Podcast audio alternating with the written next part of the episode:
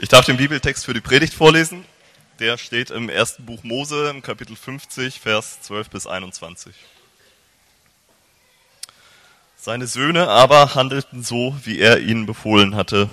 Sie führten ihn ins Land Kanaan und begruben ihn in der Höhle des Ackers Machpela, die Abraham samt dem Acker als Erbbegräbnis gekauft hatte von Ephron dem Hethiter gegenüber von Mamre.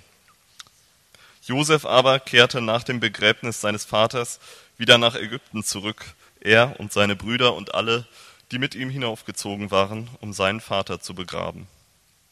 Josefs Bruderliebe, Gottes Plan. Als nun Josefs Brüder sahen, dass ihr Vater gestorben war, sprachen sie, Josef könnte gegen uns feindselig werden und uns all die Bosheit vergelten, die wir an ihm verübt haben. Darum ließen sie Josef sagen, Dein Vater befahl vor seinem Tod und sprach, so sollt ihr zu Josef sagen, bitte vergib doch deinen Brüdern die Schuld und ihre Sünde, dass sie so Böses an dir getan haben. So vergib nun den Knechten des Gottes deines Vaters ihre Schuld. Da weinte Josef, als sie ihm das sagen ließen. Dann gingen seine Brüder selbst hin und fielen vor ihm nieder und sprachen, siehe, wir sind deine Knechte. Aber Josef sprach zu ihnen, fürchtet euch nicht. Bin ich denn an Gottes Stelle? Ihr gedachtet mir zwar Böses zu tun, aber Gott gedachte es gut zu machen, um es so hinauszuführen, wie es jetzt zutage liegt, um ein zahlreiches Volk am Leben zu erhalten. So fürchtet euch nun nicht, ich will euch und eure Kinder versorgen. Und er tröstete sie und redete freundlich mit ihnen. Guten Morgen. Alle miteinander. Wenn wir, wenn wir heutzutage ähm, ganz normale Leute fragen würden, oder wenn ich viele von meinen Freunden frage, warum sie dem Christentum und der Bibel so skeptisch gegenüber sind, dann sind die meisten Antworten, die wir bekommen, nicht intellektuell, sondern persönlich. Ähm, sie sagen eben nicht, oh, ich kann nicht an äh, dieses und dieses Wunder glauben oder ich kann nicht äh, grundsätzlich an Gott glauben, sondern sie sagen, warum hat Gott denn das zugelassen? Ja? Warum hat er das zugelassen, dass mir diese und diese Sache passiert? Sie sagen, warum hat er Paris zugelassen? Wenn er ein guter Gott ist, warum lässt er dies oder das zu? Das sind die Einwände. Und wir haben uns in den letzten Wochen Josef angeschaut. Das Leben von Josef, die Geschichte von Josef. Und die gesamte Geschichte von Josef geht diese Einwände, die meine Freunde und viele Leute in Hamburg haben, frontal an. Diese Geschichte von Josef beantwortet es oder versucht es zu beantworten. Die Geschichte von Josef zeigt uns immer und immer und immer wieder, dass wenn Gott still ist, er nicht abwesend und fern ist, dass wenn Gott verborgen scheint, bedeutet das nicht, dass er ohnmächtig oder schwach ist. Und oft, wenn Dinge falsch laufen oder aus dem Ruder laufen, sagt uns die Geschichte, dann wirkt Gott am meisten zu unserem Guten.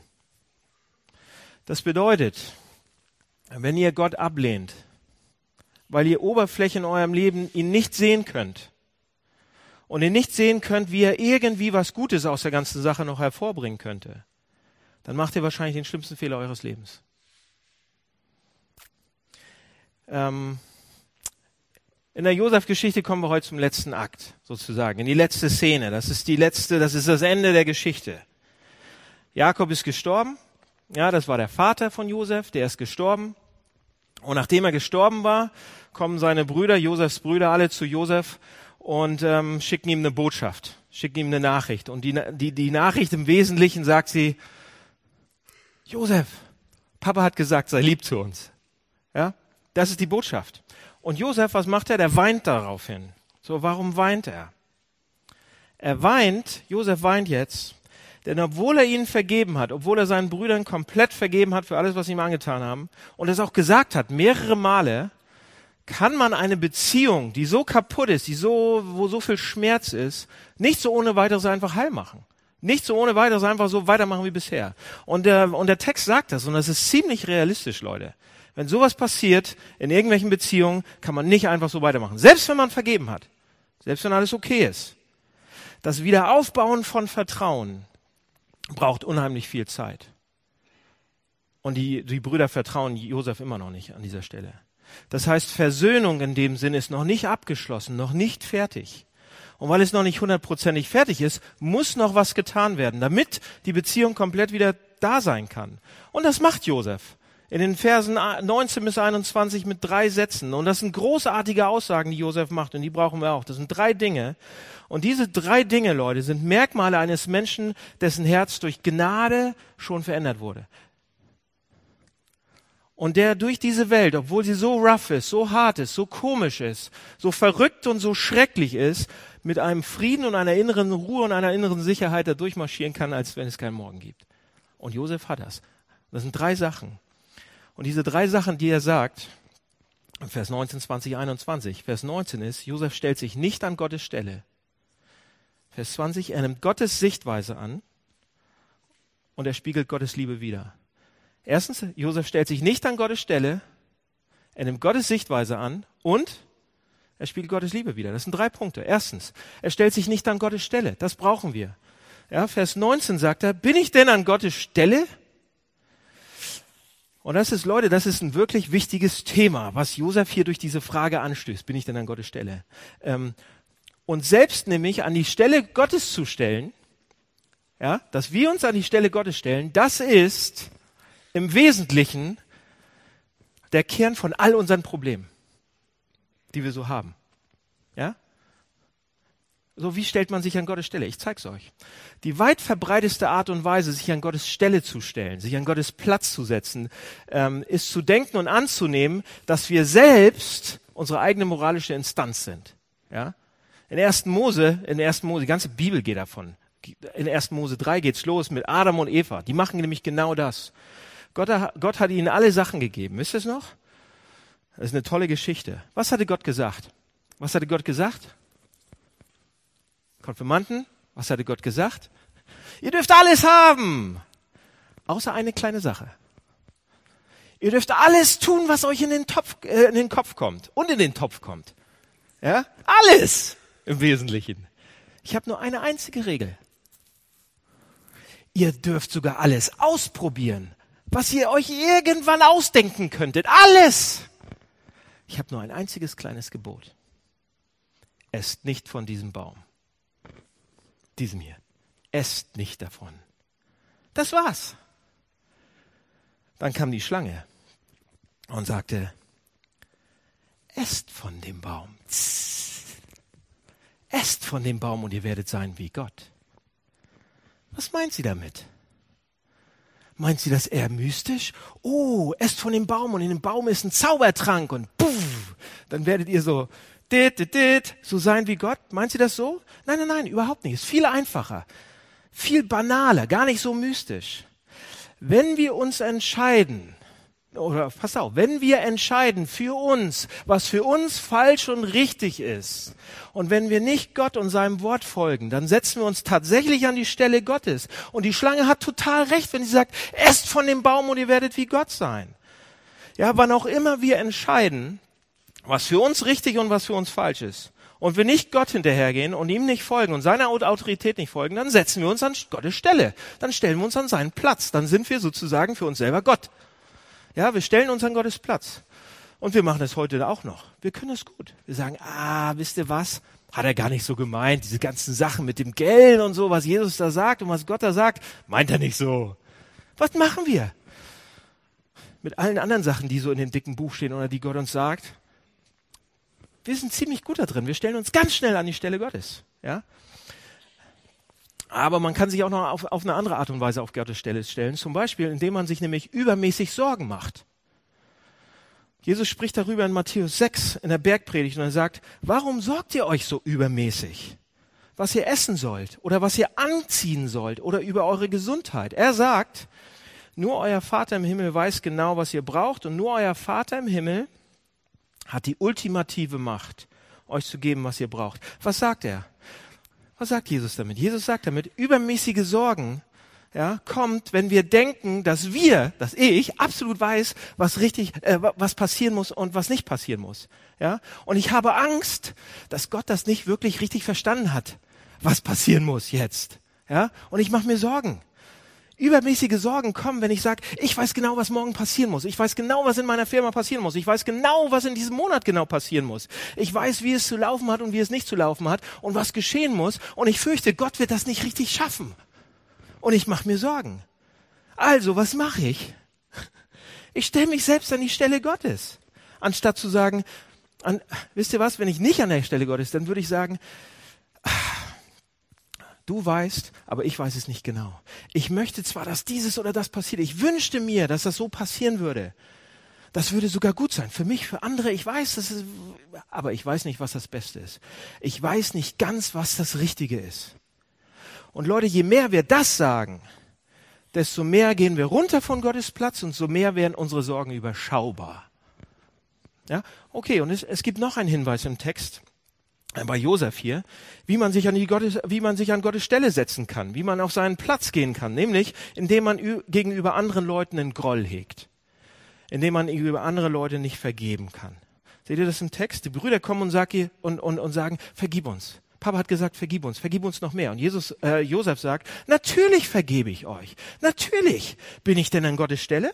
Was ist die Implikation davon? Die Implikation ist, er sagt indirekt, wenn jemand einen Groll hegt gegenüber jemand anderes, ähm, äh, jeder, der, er sagt, jeder, der ärgerlich bleibt, missgünstig bleibt und Dinge übel nimmt weiterhin, jeder, der an seiner Wut und seinem Ärger festhält gegenüber denjenigen, die ihm etwas tatsächlich ange, angetan haben, Unrecht angetan haben, der setzt sich an Gottes Stelle und sagt, ich will aber, dass die jetzt und so und so und so weiter. Ich halte meinen Groll fest, ich halte meinen Ärger fest. Und das ist der Grund, warum in Römer 12 steht, Leute, die Rache ist mein, spricht der Herr, ich werde es vergelten. Was sagt Gott damit in Römer 12? Er sagt, runter von meinem Platz.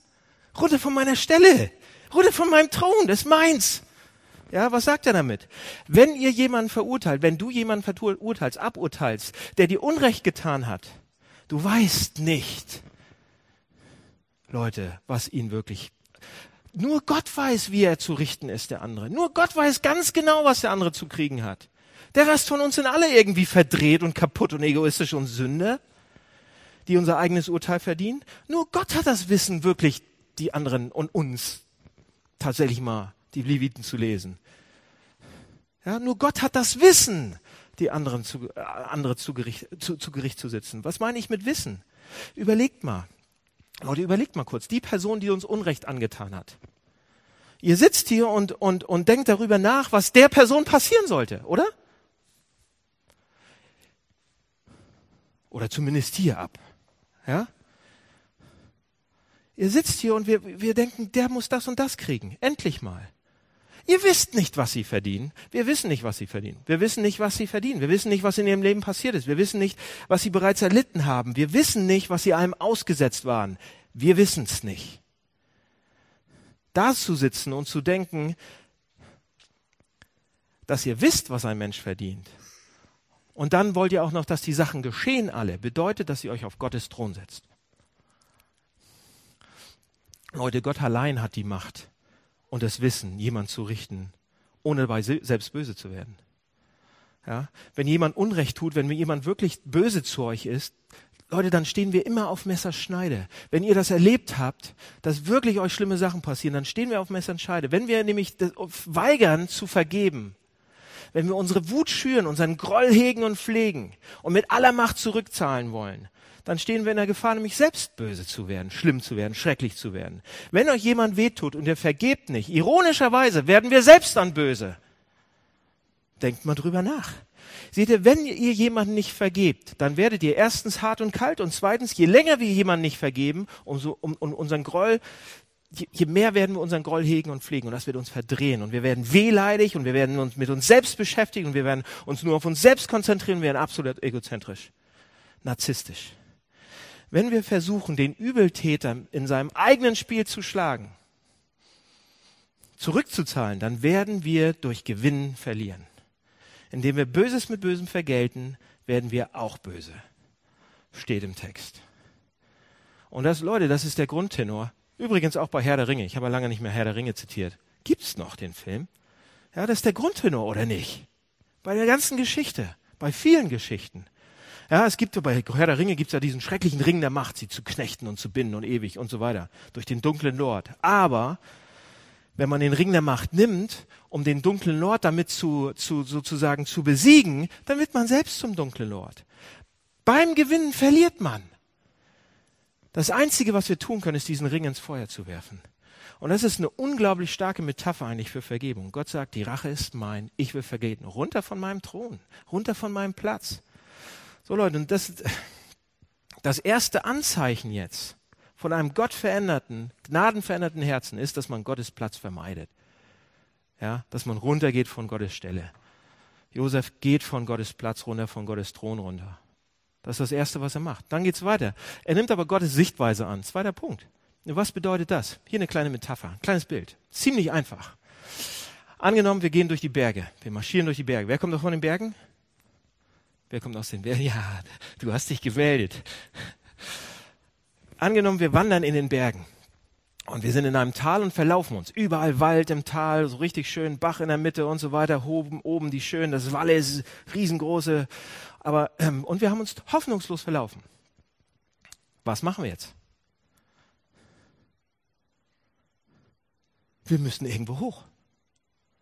Wir müssen irgendwo hoch, wo wir eine Übersicht kriegen. Wir müssen auf eine Bergspitze, auf eine Hügelkette. Irgendwo auf dem Baum wird nicht reichen. Wir müssen irgendwo hoch, wo wir sagen, oh, da, da, von da sind wir gekommen. Das sehe ich, das erkenne ich. Von da sind wir gekommen und oh, da ist eine Stadt. Da wollten wir hin. Wenn wir unten im Tal bleiben, wir, äh, bleiben wir verloren sozusagen. Aber, aber wenn wir oben hochklettern irgendwo, dann werden wir sehen, wo wir hinwollen. Mit anderen Worten, Perspektive. Wir brauchen Perspektive. Wenn wir oben sehen können, dann werden wir weiterkommen. Im Tal sind wir verloren. Und jetzt schlage ich mal etwas vor. Wie seht ihr die Probleme in eurem Leben? Seht ihr sie aus menschlicher Sicht? Unten im Tal? Wo wir gerade sind? Wenn wir im Tal sind? Wenn es hart ist? Sehen wir unsere Probleme aus dieser Sicht oder sehen wir sie von oben? Habt ihr Gottes Sichtweise? Als Josef seinen Brüdern sagt, Ihr habt Böses beabsichtigt, aber Gott machte es gut. Da bringt er beide Sachen zusammen. Er macht etwas Erstaunliches. Er bringt die Sichtweise von der Spitze und die aus dem Tal zusammen. Aus dem Tal, wo es alles, wo er sich, wo er verloren ist, wo er kaputt ist. Ihr habt Böses beabsichtigt, aber Gott hat es gut gemacht. Ihr meintet es böse, aber Gott machte es gut. Unten im Tal kann den, unten im Tal, wenn wir nur da unten im Tal sind, können wir Menschen das nicht zusammenbringen. Wir können es nicht zusammenhalten. Wir sagen, das ist schrecklich. Ja, der menschliche, wir, wir schaffen es kaum. Wir spielen uns im, im Kopf ja fast aus, wenn wir nur im Tal sind und Gottes Blick nicht haben. Wir verstehen dann auch nicht, dass wir beides brauchen. Was meine ich damit? Schaut euch, schaut euch mal ähm, diese, diese zwei Teile an von Josef. Josef sagt, ihr meint es böse, Gott macht es gut. Die meisten, wisst ihr, wie die meisten Leute denken? Unsere Freunde, vielleicht einige von euch, die denken nämlich folgendermaßen. Sie denken in der Entweder-Oder-Kategorie. Entweder unten im Tal, die meisten Leute denken, wenn ich ein gutes Leben habe, dann ist Gott gut. Hä? Wenn ich ein schlechtes Leben habe, dann ist Gott schlecht oder er ist nicht da. So denken die meisten Leute. Wenn ich ein gutes Leben habe, wenn alles gut läuft, dann ist Gott gut, dann ist Gott gut. Wenn ich ein schlechtes Leben habe, wenn es mir richtig dreckig geht, dann sage ich, Gott, entweder ist er nicht da oder er ist wirklich schlecht auch und hat es nicht im Griff. Seht ihr? Entweder oder mit Motiv. Entweder das Leben ist gut und Gott ist gut oder das Leben ist schlecht und, und, und Gott ist schlecht und nicht da. Aber nicht bei Josef. Josef kriegt diese beiden Sachen zusammen. Josef kriegt diese Sicht, die die Menschen im Tal haben, zusammen mit der oben auf dem Berg. Josef sagt nicht entweder oder, sondern sowohl als auch. Hier ist, was Jesus, äh, Josef sagt. Er sagt, das Leben ist schrecklich, das Leben ist hart, das Leben ist voller Schmerz und ähm, kann auch, ist ganz schön fragil. Aber Gott ist gut. Und im Tal ist es entweder das Leben ist gut und Gott ist gut, das Leben ist schlecht und Gott ist schlecht. Aber hier auf dem Berg, das Leben mag hart sein und schrecklich sein, aber Gott ist gut. Seht ihr? Die Bibel sagt auf der einen Seite, dass das, sie ist sehr realistisch und sie sagt uns, dass das Leben hart ist. Das Leben ist kein Ponyhof. Ab vier, fünf, sechs, wenn die Schule losgeht. Ja? Sie ist unglaublich realistisch über das Böse sogar. Sie sagt uns, dass Sachen passieren werden wie letzten Freitag. Und schlimmer. Sie weiß es. Sie weiß, wie das menschliche Herz tickt. Aber auf der anderen Seite sagt Josef hier etwas unglaublich Wichtiges.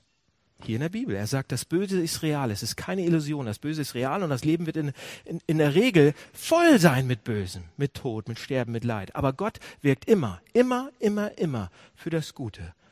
Auch wenn es Jahre oder Jahrhunderte oder bis zum letzten Tag der Geschichte dauern wird, bis wir es sehen oder, oder verstehen können. Leute, und das ist, das ist eine einzigartige Sichtweise, Freunde.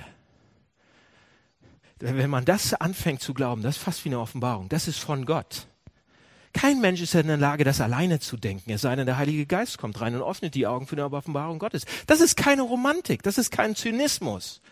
Es ist etwas anderes und es ist gleichzeitig eine unglaubliche Ressource. Was sagt Josef? Er sagt, ich kann, ich kann euch zutiefst vergeben, liebe Brüder, weil ihr mich gar nicht vernichten konntet. Weil ihr mich letzten Endes gar nicht vernichten könnt. Ihr habt es versucht, mich loszuwerden mich umzubringen. Aber ihr konntet es nicht komplett. Ihr konntet mich nicht komplett aus dem Weg räumen. Niemand kann mich untergehen lassen. Ihr meintet es böse und es war böse und es tat weh und es war schmerzhaft. Aber letztendlich konntet ihr mich nicht untergehen lassen. Niemand kann mich versenken. Niemand kann mich anrühren, weil Gott es gut macht. Wisst ihr, was das für eine Ressource ist? Glaubt ihr das? Ahnt ihr das? Und wenn ihr das glaubt, merkt ihr, was dann passiert mit euch. Was meine ich damit? Ich habe lange gesucht nach einem guten Beispiel. Hier sind zwei, zwei ganz kleine, kurze. Wenn man sich mit älteren Leuten hinsetzt, mit älteren Leuten, die lange Jahre Christen sind, dann wird man das sehen und dann wird man etwas Erstaunliches feststellen. Und ältere Leute sind deshalb sehr, sehr wichtig. Liebe älteren Leute, herzlich willkommen. Ihr seid so wichtig für diese Gemeinde. Bitte bleibt. Wenn man mit denen dann spricht, und, und sie erzählen aus ihrem Leben. Dann erzählen sie krasses Zeug. Und in den Situationen selber hätten sie wahrscheinlich noch komplett anders geantwortet. Aber nach so vielen Jahren als Christ stehen sie oft auf der Bergspitze. Und dann wisst ihr, was sie dann sagen? Ganz oft. Das Leben ist hart. Das Leben hat mir viel weggenommen. Und manchmal ist es schrecklich. Aber Gott ist gut. Katrines Oma. Katrines Oma zum Beispiel, geboren in Bergen, eine Norwegerin, Wikingerblut war im, im norwegischen Widerstand, hat gegen die Nazis gekämpft. Ähm, und dann irgendwann hat sie einen Mann gefunden, hat geheiratet, waren auf den Färöerinseln, Kopenhagen, in Hirtshals und sie haben sieben Kinder bekommen. Und der Mann war Pfarrer, also Katrines Opa. Und ähm, mit 45 geht er zum Auto, will gerade losfahren, kippt um, ist tot. Sie muss sieben Kinder großziehen, ganz alleine, bei ihrem 90. Geburtstag stand sie da und hat eine Rede gehalten und sagt, das Leben ist hart, Gott ist gut. Meine Oma musste fliehen. Auf der Flucht sieht sie wie ihre Nichte in der Ostsee. Ähm, ganz kleines Baby. Der Wagen bricht ein, das Baby kommt kurz unter Wasser, stirbt, ist kaputt. Dann kommt die Rote Armee auf der Flucht und misshandelt und vergewaltigt alles, was zwei Beine hat. Und die jungen Frauen müssen sich verstecken und haben andauernd Angst. Sie heiratet irgendwann. Sie haben vier Kinder drei Töchter, einen Sohn. Mit knapp 40 geht der Sohn und bringt äh, seine Kinder zur Schule und, und ihre Enkelkinder und ähm, kippt auf der Straße um, ist tot. Vor zwei, drei Wochen hatte sie den 87. Geburtstag und hat gesagt, was hat sie gesagt? Das Leben ist hart, Gott ist gut. Das Leben ist hart, manchmal grausam und schrecklich, aber Gott ist gut. Wie können wir das sagen? Wie können Sie das sagen? Sie haben Gottes Sichtweise. Was bedeutet das? Leute, der Punkt ist, wir können nicht untergehen mit Gott. Wir können unser Leben nicht auch nicht vermasseln. Egal, was ihr gemacht habt. Der Blick vom Berg bringt das uns, nicht der vom unten vom Tal. Nicht dieses dumme, das ist echt dumm, das ist echt idiotisch, zu sagen, mein Leben ist gut, Gott ist gut, mein Leben ist schlecht, Gott ist schlecht oder ist nicht da. Das ist dumm. Nein, Leute, schlimme Sachen passieren, aber Gott ist absolut gut. Wir können das, das gehört zusammen. Wisst ihr, was für eine Ressource das sein kann? Wenn ihr an den Gott der Bibel glaubt, dann kann das zur Ressource werden. Nutzt es! Wahrscheinlich macht ihr es viel zu wenig. Wenn ihr nicht an den Gott der Bibel glaubt, kommt und fangt an. Letzter Punkt, drittens. Was macht Josef? Josef geht vom Platz, vom Thron Gottes runter, vom, von der Stelle Gottes. Josef kriegt Gottes äh, Sichtweise und drittens, er spiegelt Gottes Liebe wieder.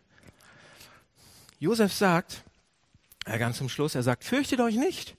Ich will euch und eure Kinder versorgen und er tröstet sie und redete freundlich mit ihnen. Er liebt seine Feinde. Die sind noch nicht wieder Freunde, die sind noch nicht wieder Brüder. Er liebt seine Feinde. Warum liebt er seine Feinde? Wie kann er das tun? Und das ist unglaublich schwer jetzt, aber passt auf. Viele von euch sagen, das kann ich nicht. Feinde lieben? Meine Freunde kriege ich hin. Feinde lieben? Kann ich nicht. Ihr habt gerade Feinde im Kopf vielleicht, die ihr nicht lieben könnt. Das geht nicht. Und viele von uns sagen, wie, wie kann ich das machen? Also, hier kommt, wie wir es schaffen können. Okay? Nächsten zwei Minuten. Vielleicht drei. Die ersten beiden Punkte, Leute, die ich gerade gesagt habe. Nicht an Gottes Stelle sein, Gottes Sichtweise, sind die Voraussetzung dafür, dass wir diesen dritten Punkt hinkriegen. Dass wir Gottes Liebe widerspiegeln können. Der Grund, warum Josef in der Lage war, seine Feinde zu lieben, ist, erstens, er setzt sich nicht an Gottes Stelle und zweitens, ja, er, er, er hat Gottes Sichtweise. Das heißt, erstens, er ist demütig und bescheiden genug, sich nicht an Gottes Stelle zu setzen. Und zweitens, er ist mutig und zuversichtlich, weil er Gottes Sichtweise bekommt. Seht ihr, das ist Demut auf der einen Seite. Ich bin nicht an Gottes Stelle. Ich werde demütig. Ich brauche, wir brauchen Demut, um Feinde zu lieben. Um Feinde zu lieben. Er fühlt sich, Josef fühlt sich nicht ihnen überlegen. Aber er hat das Vertrauen zu wissen, dass Gott es immer zum Guten, zum Guten bewirkt, daran arbeitet, dass niemand ihn wirklich berühren kann und untergehen lassen kann. Leute, wenn wir unsere Feinde lieben wollen, was mehr ein Thema ist als jemals zuvor und noch mehr Thema wird, wenn wir das machen wollen, das ist unsere Aufgabe, nichts anderes, sollten wir enorme Bescheidenheit haben und Demut und auf der anderen Seite enormen Mut und Vertrauen. Und wenn wir diese beiden zusammensetzen, tada, ja, der Grund, warum wir diese beiden zusammenbringen, warum, warum, warum Josef diese beiden zusammenbringen konnte, war, weil er wusste, dass Gott ihn liebt, obwohl er es nicht verdient. Sieht er auch wieder diese beiden Sachen. Er wusste, dass Gott sich um ihn kümmert, obwohl er ein verzogenes Gör gewesen ist. Er wusste, dass er, er wusste etwas von dieser unverdienten, unverdienten Gnade Gottes.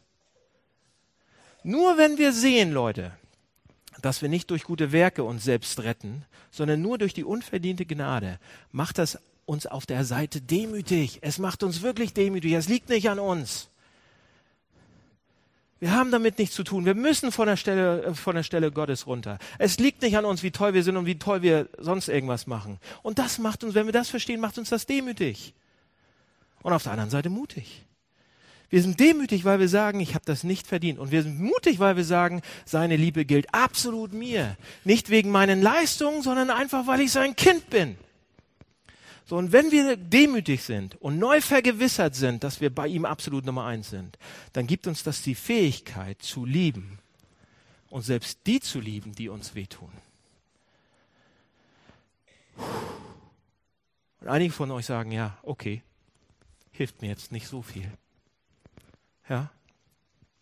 Josef war ja diese herausragende Person in der Geschichte Israels und Heilsgeschichte und Gott war mit ihm und er hat mit ihm gesprochen und so weiter. Eine biblische Geschichte, super. Aber ich doch nicht. Ich kann doch nicht so leben. Ich bin doch nicht Josef. Ich heiße noch nicht mal Josef. Lasst euch umbenennen. Nein. Ja? Und ihr sagt, ich kann das nicht tun, was Josef konnte. Ihr habt recht. Ihr habt recht, ihr könnt es nicht. Jesus sagt, du hast recht. Jesus sagt, nein, ihr könnt nicht das tun, was Josef getan hat. Ihr könnt es besser machen. Ihr könnt es besser. In Matthäus 11 gibt es eine Stelle, an der Jesus seinen Jüngern, seine Jünger anschaut. Jesus schaut seine Jünger alle an und sagt, seht ihr Johannes den Täufer? Johannes der Täufer, großartiger Mann. Johannes der Täufer ist der Größte, der jemals bis zu diesem Zeitpunkt gelebt hat, geboren worden ist. In äh, Vers 12 oder so, sagt Jesus, wahrlich ich sage euch, unter denen, die von Frauen geboren sind, ist kein größerer aufgetreten als Johannes der Täufer. Was so viel bedeutet, dass Johannes der Täufer viel besser und größer war als Josef, besser als David, besser als Mose, besser als Abraham, besser als alle. Und dann stellt Jesus sich hin und hast die Dreistigkeit zu uns zu sagen, doch der Kleinste im Reich der Himmel ist größer als er. Der Kleinste im Reich der Himmel ist größer als er. Jeder, der das Evangelium von Jesus Christus versteht, hat eine Ressource, die viel größer ist als alles, was David, Mose, Abraham und alle zusammen haben. Der Kleinste im Reich Gottes ist in der Lage, größer zu sein als sie, sagt er. Wie ist das möglich? Seht's euch an. Josef hatte ein generelles Verständnis davon, was Gott mit ihm macht. Ja? Josef hatte ein generelles Verständnis davon, dass Gott mit ihm war und er ihn liebte, obwohl er es nicht verdiente. Okay? Was haben wir? Wir haben nichts Generelles, Leute. Wir haben etwas sehr Spezifisches, etwas unglaublich Genaues.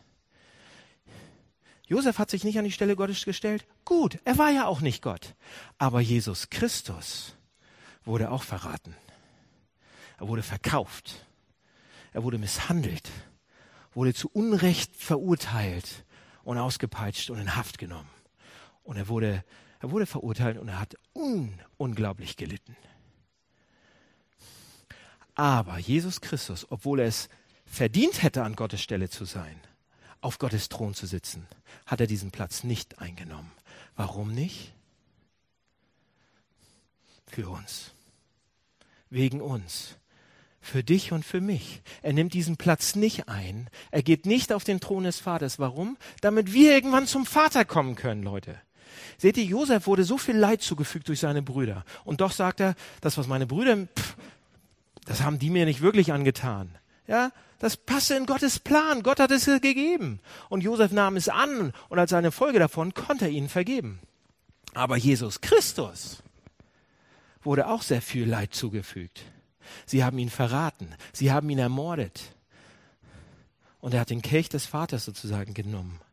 Er hat es den Kelch des Vaters genommen. Er, sagte im Garten, was hat er gesagt? Den Kelch. Lass diesen Kelch an mir vorübergehen. Und doch hat er ihn getrunken.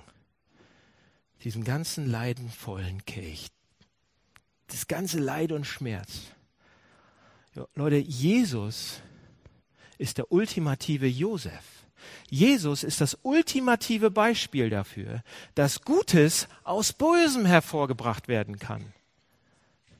Jesus ist das ultimative Beispiel von einem Menschen, ja, dem Menschen Böses wollen, die, die wollen ihm Böses und Gott bringt Gutes daraus hervor. Jesus sagt, hier ist das Gute für euch, meine Freunde. Ich bin gestorben. Ich war an Gottes Stelle, aber ich habe mich nicht an Gottes Stelle wieder gestellt. Ich wurde ein Diener, ich wurde arm, ich wurde ermordet, ich wurde getötet für euch, für dich. Leute, das Kreuz ist das ultimative Beispiel, wie Gott Gutes aus Bösem hervorbringt. Und das wird uns demütiger machen, als Josef jemals sein konnte. Weil wir viel mehr sehen als Josef, wie schlecht und wie schlimm wir Menschen eigentlich sind. Und zu welchen Dingen wir fähig sind. Josef hatte noch nicht ganz realisiert, dass Gott tatsächlich für ihn sterben musste, um ihn zu retten. So tief war er nicht gekommen. Auf der anderen Seite wird uns das Kreuzbar viel, viel zuversichtlicher machen, als Josef es selbst jemals gewesen ist. Wenn wir sehen, was Jesus Christus bereit war, für uns zu tun, wie viel mehr Sicherheit wollen wir denn haben, Leute, dass Gott es gut meint mit uns? Was brauchen wir denn noch mehr? Er hat seinen Sohn gegeben für uns.